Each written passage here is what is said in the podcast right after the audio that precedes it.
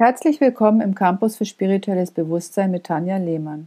Heute alles rund um das Thema Vertrauen. Was gehört zum Vertrauen? Welche verschiedenen Formen gibt's? Und was können wir dazu tun, unser Vertrauen zu stärken und zu festigen?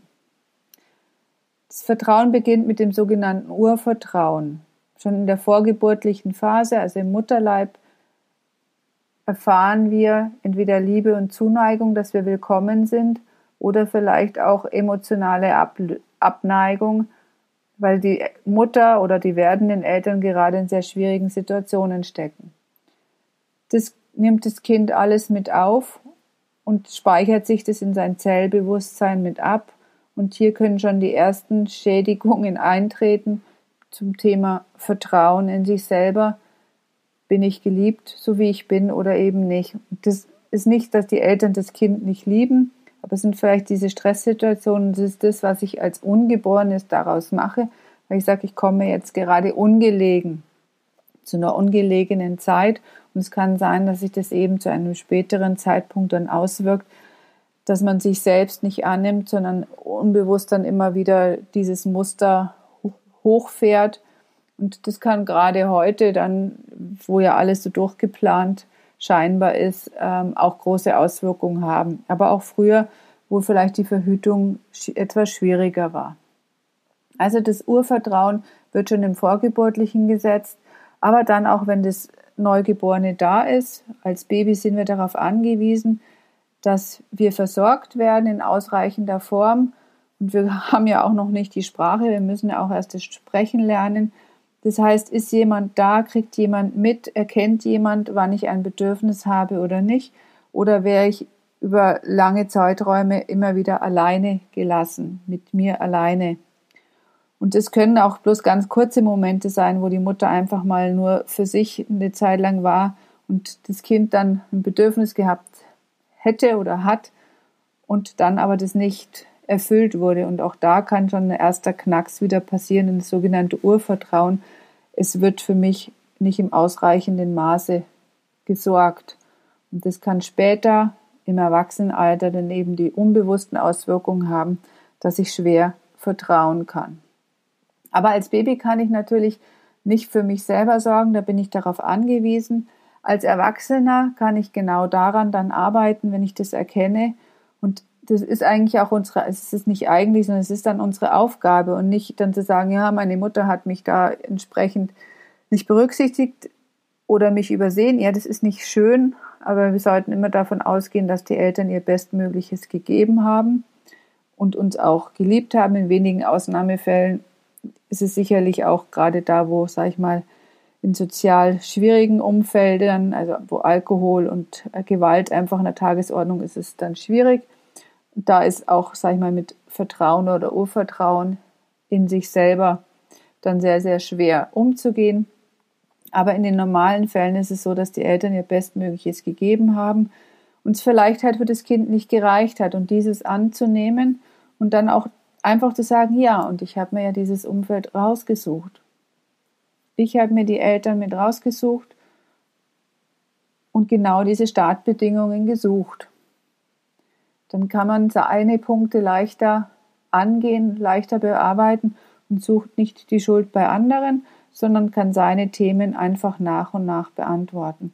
Also das Urvertrauen wird in den, der vorgeburtlichen Phase und dann halt auch im Kleinkindalter, wo wir auch extrem darauf angewiesen sind, auf Hilfe, dass wir versorgt werden, gelegt und dann halt auch später in, sage ich mal, wie verhalten sich Eltern, ähm, sind die authentisch oder nicht? Also leben sie auch das, was sie selber sagen oder welche Werte sie uns auch geben? Das muss vorgelebt werden. Wenn das nicht zueinander passt, dann ist das Kind auch irritiert. Auch diese Dinge speichert es mit ab und überträgt es dann eben später auf unbewusst, auf unbewusste Art, womöglich auch auf dritte Personen, gerade im Arbeitsumfeld oder eben auch in Beziehungen ähm, weil es halt in ganz früher Phase gemerkt hat oder ja wahrgenommen hat, wie die Eltern nicht authentisch waren. Und es geht in erster Linie immer, kann ich mir selbst vertrauen? Kann ich meinen Emotionen meinen Wahrnehmungen vertrauen, die ich habe. Und als Kind nimmt man sehr, sehr viel mehr wahr als als Erwachsener. Da sind wir oder stumpfen dann immer mehr ab. Das ist nicht immer der Fall, aber in den häufigsten Fällen, weil auch die Außenwelt arg auf uns einprasselt und wir uns auch abstumpfen lassen. Und es geht einfach für sich selber wahrzunehmen, kann ich meine Emotionen, meinen Impulsen, meiner Intuition trauen? Oder ist da was ein gestörtes Verhältnis? Habe ich das Gefühl schon als Kind gehabt, dass ich was wahrgenommen habe und aber es wurde was anderes gesagt und es wurde dann abgetan. Und wenn das so ist, dann gilt es jetzt, seiner selbst und seinen Emotionen einfach jetzt die Aufmerksamkeit zu geben und festzustellen, ja, meine Intuition ist da richtig, meine Impulse, die ich bekomme. Und so stärkt man entsprechend auch sein Selbstvertrauen. Aber Selbstvertrauen hat auch was damit zu tun, dass man eben zu sich selber steht. Also durfte ich als Kind so sein, wie ich wollte, oder sollte ich so sein, wie mich meine Eltern wollten? Wenn ich zweiteres nur sein durfte, dann habe ich natürlich ein geschwächtes Selbstvertrauen. Wenn ich so sein durfte, wie ich bin, mit meinem ganzen Wesen da sein, dann habe ich ein gutes Selbstvertrauen, weil ich weiß, ich bin so richtig, wie ich bin. Im anderen Fall gilt es halt jetzt daran zu arbeiten und zu sagen, wer bin ich, welche Stärken habe ich? Und auch welche Andersartigkeit habe ich vielleicht zu anderen Menschen. Jeder ist andersartig, weil jeder einzigartig ist. Und eben für sich einzugestehen und selbst wenn ich nicht mainstreammäßig unterwegs bin, ich bin nicht der Meinung wie alle anderen, sondern ich habe meine eigene, meine persönliche Meinung auch zu Dingen, und auch das führt ja heute sehr stark zur Ausgrenzung, zur Abgrenzung, was wir jetzt auch tagtäglich mit hören. Man darf ja schon gar keiner anderen Meinung mehr sein als das Mainstream-mäßige. Und da ist es umso schwieriger, zu sich selbst zu stehen. Aber nur wenn ich zu mir selbst stehe und weiß, was ich bin und wer ich bin und wodurch ich meine Überzeugungen habe, bin ich in meiner Mitte und bin ich bei mir selbst und dann bin ich authentisch und bin ehrlich. Bin ehrlich zu mir selber und dann bin ich auch in meiner Mitte und in meiner ganzen Kraft und meiner ganzen Stärke.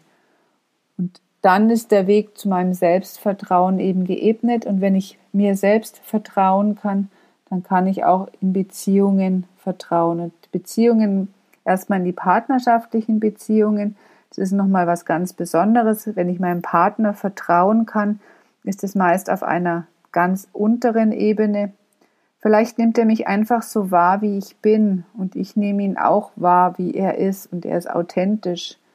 In der Beziehung, in der Partnerschaft bin ich häufig oder bin ich hoffentlich authentisch, bin ich der Mensch, den ich sein darf und werde so geliebt, wie ich bin und muss nicht irgendwie eine Rolle spielen.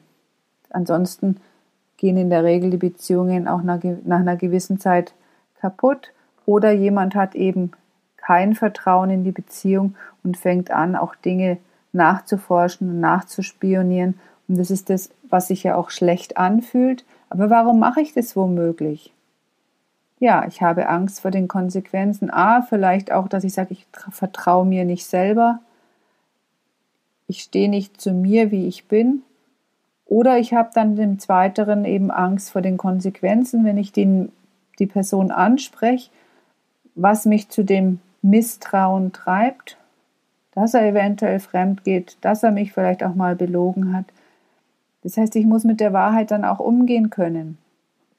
Aber solange ich nur nachspioniere, verschiebe ich ja nur die Wahrheit. Ich mache die Augen zu. Ich will sie gar nicht wirklich wissen. Weil ich muss dann vielleicht auch Konsequenzen machen und dazu braucht es Mut. Mut, so ein Gespräch zu führen, Mut, dann vielleicht einen anderen, einen neuen Weg zu gehen. Also in Beziehungen darf ich vielleicht so sein, wie ich bin, oder auch vielleicht habe ich dann wieder ein geschwächtes Selbstvertrauen, dann muss ich eben bei mir anfangen und nicht zu sagen, ja, dem kann man ja nicht vertrauen. Das kann mal sein, dass er mich belügt. Die Frage ist, warum belügt er mich? Was steckt dahinter? Ist es böswillig? Und da gibt es die verschiedensten Fassaden und ich muss es auch nicht gutheißen. Aber ich muss nachforschen, was hat es mit mir zu tun? Und möchte ich mit so einer Person zusammen sein, die mich ständig belügt? Das muss jeder für sich selber entscheiden. Oder habe ich einfach nur Angst und es ist bequem, in der Beziehung zu sein und habe ich Angst, alleine zu sein?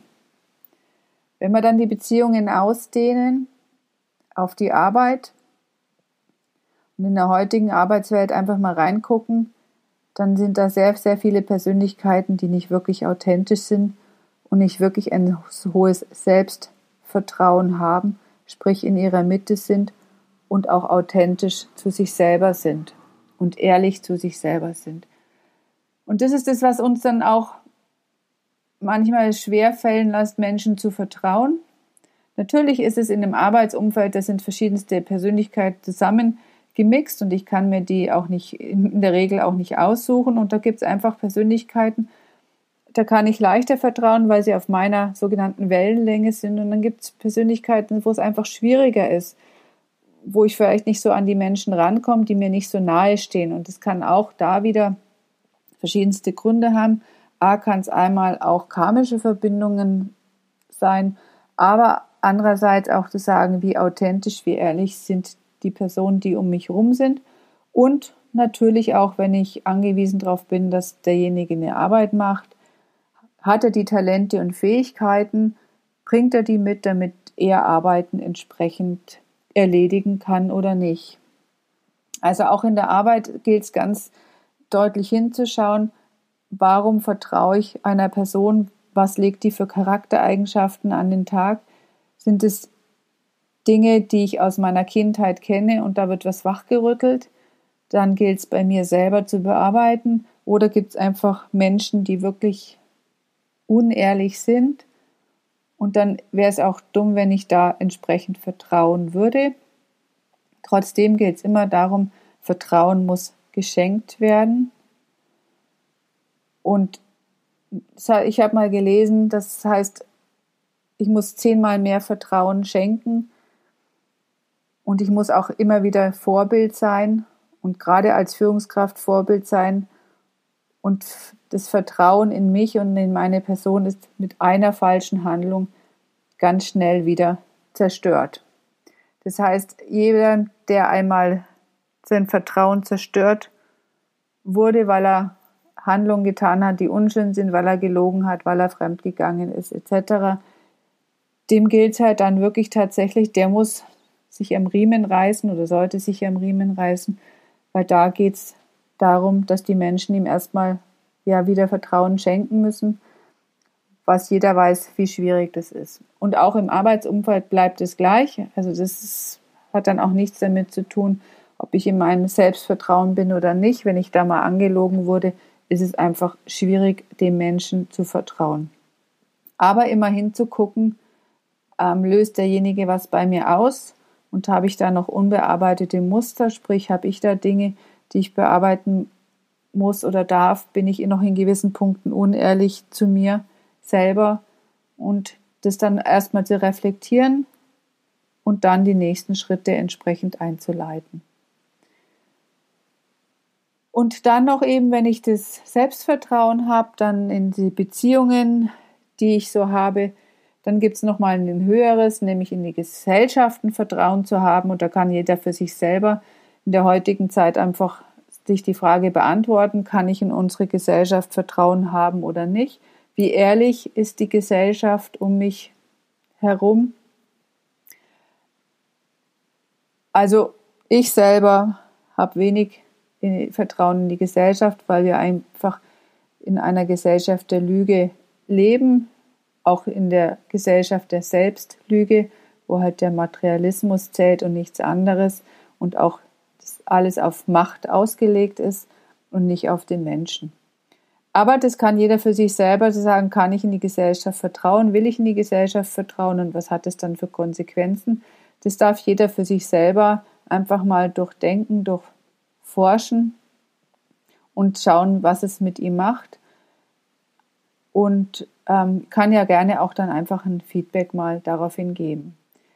Ich habe angekündigt ganz am Anfang, dass es aber eigentlich um noch was viel Höheres geht beim Vertrauen, nämlich in die höhere Führung, also in die sogenannte göttliche Führung. Habe ich Vertrauen, dass ich geführt werde oder meine ich, dass ich alles, der physische Mensch, alles selber mache?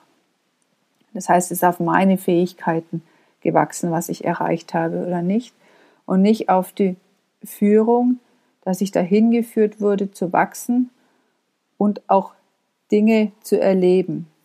Kann ich darauf vertrauen, dass ich geführt werde?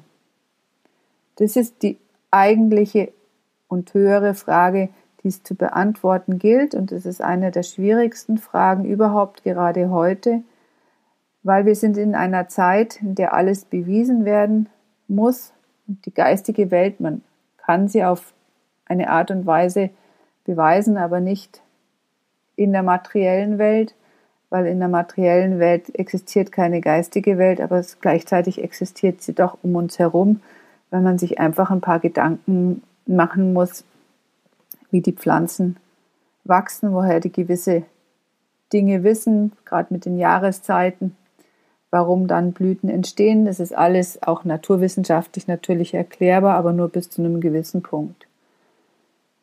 Also glaube ich an die geistige Führung oder nehme ich einfach an, dass ich der Hero auf Erden bin und mich selber durch das Leben leite.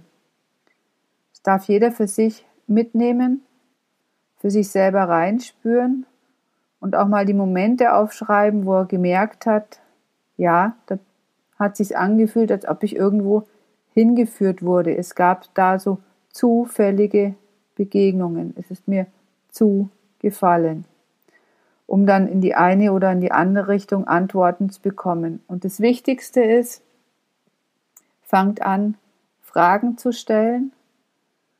Fragen zu stellen, hinterfragt die Dinge, die ihr hört, die ihr lest, und ihr werdet sehen, ihr werdet dann zu den Antworten geführt, wenn die Zeit dafür reif ist. Das heißt nicht, dass die Antwort vom Himmel fällt und ihr die sofort kommt, bekommt. In welcher Form werdet ihr die dann vielleicht bekommen? indem ihr vielleicht ein Gespräch mithört, ihr werdet zu einem Buch geführt, zu einem Zeitungsartikel, was auch immer. Das sind die Zufälle, es sind nicht immer die großen Dinge, die im Leben passieren, sondern es sind eben die Dinge, wo man erkennt, ja, da werde ich zu bestimmten Themen hingeführt und hingeleitet. Und das ist was, was unser Leben auch ausmacht und weshalb wir auch da sind, dass wir da das Vertrauen, dieses ganz ursprüngliche Urvertrauen wieder lernen. Ich wünsche euch ganz, ganz viel Erfolg dabei. Ich hoffe, da waren ein paar inspirierende Ideen und Gedankengänge dabei. Ich wünsche euch viel Spaß und bis bald, eure Tanja Lehmann.